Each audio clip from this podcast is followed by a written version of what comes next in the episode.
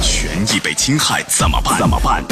维权法宝，教您变被动为主动，赢得权益的最大化。最大化。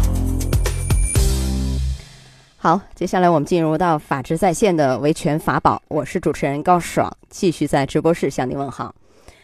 就是说，父母去世，特别是农村这一类的啊，留有老房子，然后父母的遗产，当时呢也没有分割，也没有继承。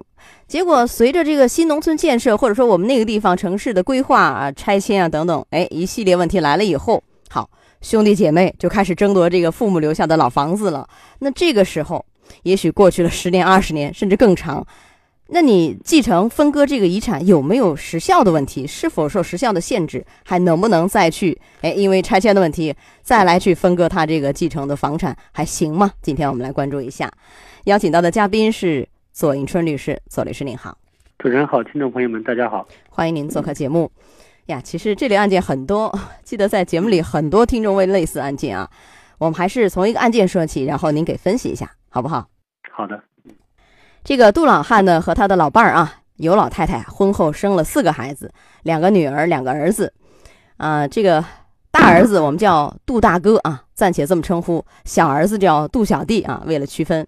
好，这个尤老太太呢。早早就去世了，杜老汉一个人含辛茹苦把四个孩子抚养长大，在南京市的溧水区某村盖了三间平房啊一块住。后来呢，这女儿们也相继出嫁了，这杜大哥呢成家以后也自己盖了新房，也搬出去了。杜老汉呢就和小儿子杜小弟一块住。结果好景不长，八十年代杜老汉去世了，没有留下遗嘱，这三个平房啊就由杜小弟继续居住。后来这个杜小弟呢对房屋的房顶进行了翻修。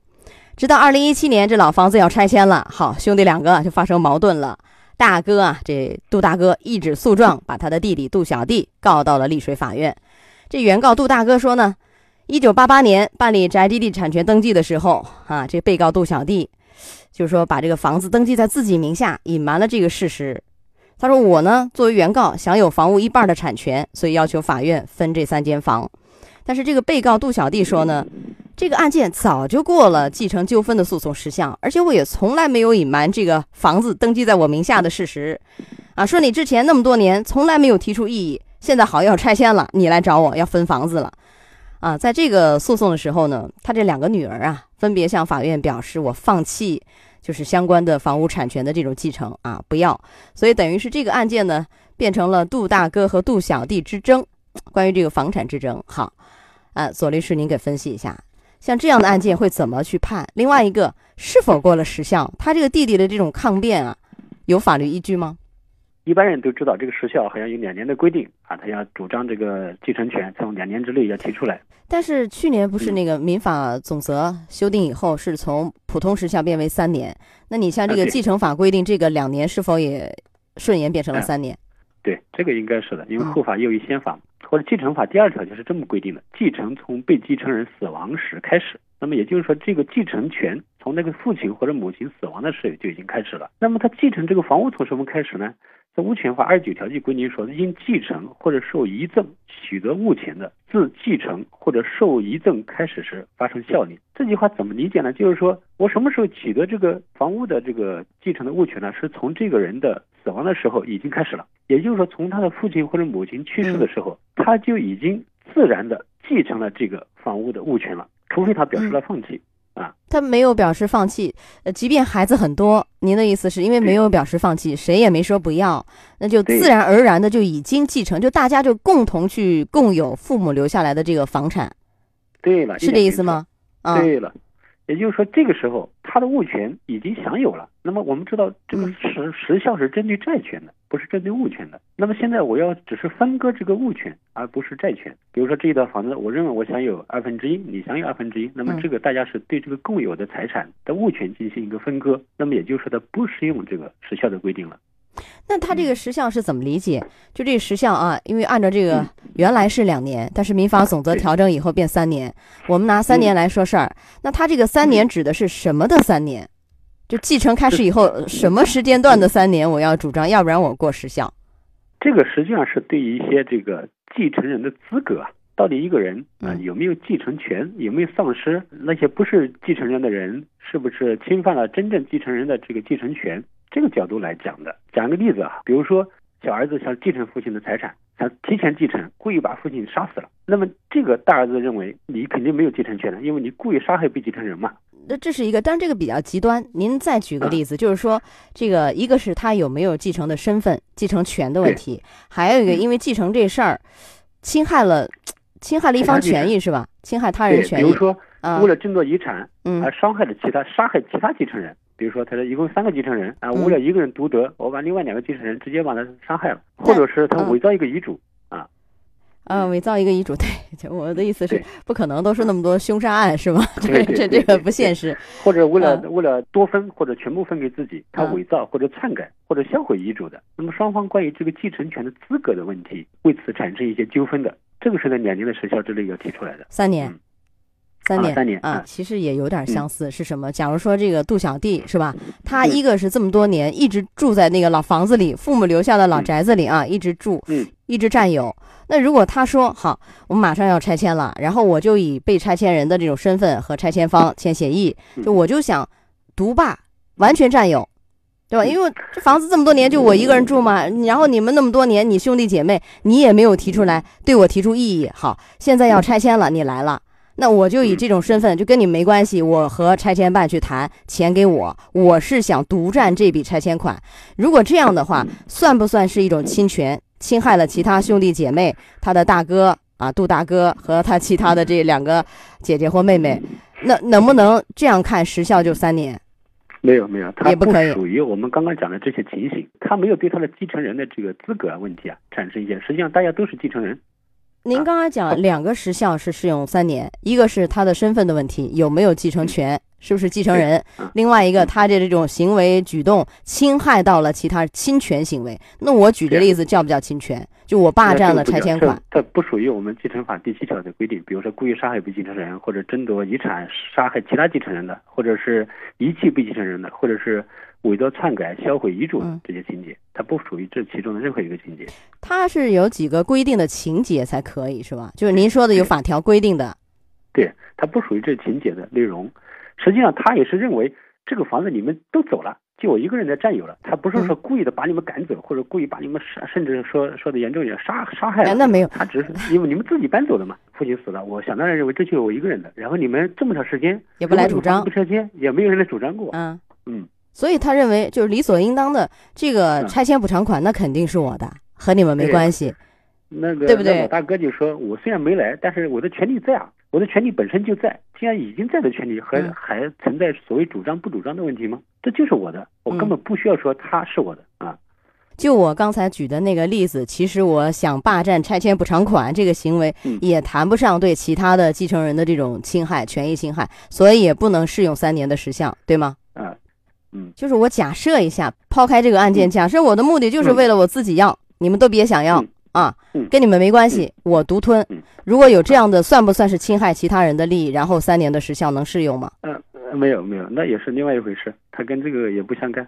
其实大家为什么为嗯继承发生、发生纠纷，都是因为哪个人多想想多分一点，或者全部嗯多分一点嘛。啊，那也就这么总结，也就是说，当这个父或母去世以后，虽然说他的孩子们没有就遗产怎么分割啊，做一些协商啊或起诉去析产呐、继承都没有，但实际上嗯这个时候就是。他这个物权就已经自然而然的转到所有继承人的头上了，就大家共同享有这个房产，，只不过没有分割。而为什么说没有过时效，是因为他这个物权的分割是没有这个三年时效的限制。对的，所以就可以，即便过了将近四十年，依旧可以就这个房产、这个遗产的权利怎么去分割、怎么继承的问题，再次起诉，是这个道理吧？对对对，嗯一点没错。好，说到这儿，我们稍事休息，马上回来。法治在线正在直播，高爽制作主持。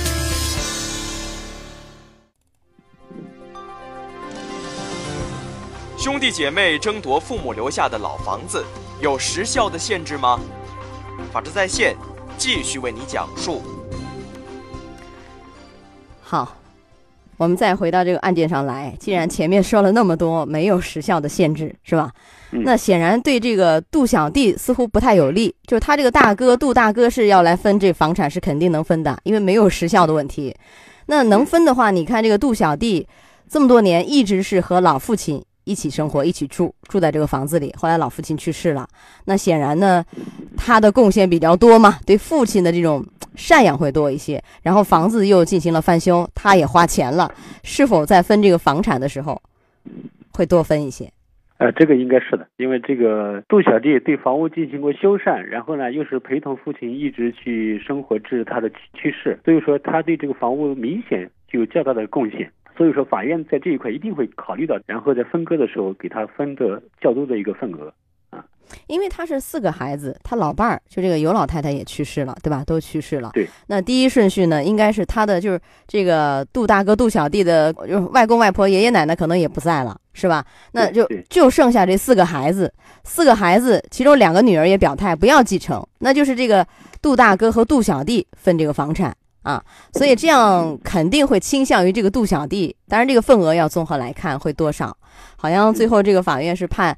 这个杜小弟是享有五分之四的份额，然后呢，杜大哥是五分之一。但后来这个杜大哥不服，觉得分的少了，上诉，上诉完，南京中院维持原判，还是杜小弟五分之四，杜大哥是五分之一。那他这个他这个份额啊，我问一下，既然法院对房产的份额做了一个明确划分，好，但是房产份额对应的是接下来的补偿款，是否意味着拿补偿款？假如说拿一百万，也是按这么分，一个人五分之四，一个人五分之一呢？是这意思吗？应该可以这么说。这个，因为他根据房产的份额来嘛。当然，因为拆迁补偿它涉及到其他东西，还有一些搬迁的费用，啊这个杜大哥他本身就不住在里面，他这些搬迁的费用可能也没有他的份额。那就是除了搬迁、奖励什么过渡的费用，就这些，这个是针对家庭居住人员有有人头在里头因素的啊。对，这个是给杜小弟以外，其他的剩下的就关于房子的那份拆迁补偿款，这个两个人一个五分之四，一个五分之一，就杜小弟五分之四，杜大哥五分之一，是吗？对，嗯，这个可以这么说。嗯，好。另外，在这样的案件啊，还有什么样的提示没有？节目一开始我就说了。很多听众问这样的问题，就当年房子没继承，一直放着，后来这个地方要拆迁了，好，兄弟姐妹就干起来了，呃，到底说有没有过时效等等，这个您再提示提示。呃，从这个案例可以呃来看的话，除非他本人放弃过了这个遗产的继承，那么否则的话就不适用时效的规定，他是一直享有这个权利的，所以。如果是一家人，大家就不要为着这个时效的问题来争来争去的，没有时效的问题，那么大家为着这个不存在的问题来争来争去，反而伤了感情。嗯，那就可以协商不成就起诉，去要求分割。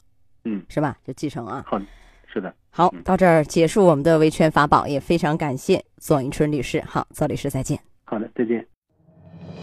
法治在线，高爽制作主持。节目收听时间：首播 AM 七零二。江苏新闻综合广播十六点到十七点，复播 FM 九十三点七，江苏新闻广播二十二点三十到二十三点，次日两点到三点。想咨询法律问题和主持人高爽互动，请下载大蓝鲸 APP 到高爽的朋友圈，节目微信公众号江苏台法治在线。网络收听方式：江苏广播网三 w 点 vojs 点 cn。智能手机下载大蓝鲸 APP，或者蜻蜓软件搜索江苏新闻综合广播法治在线，可随时收听。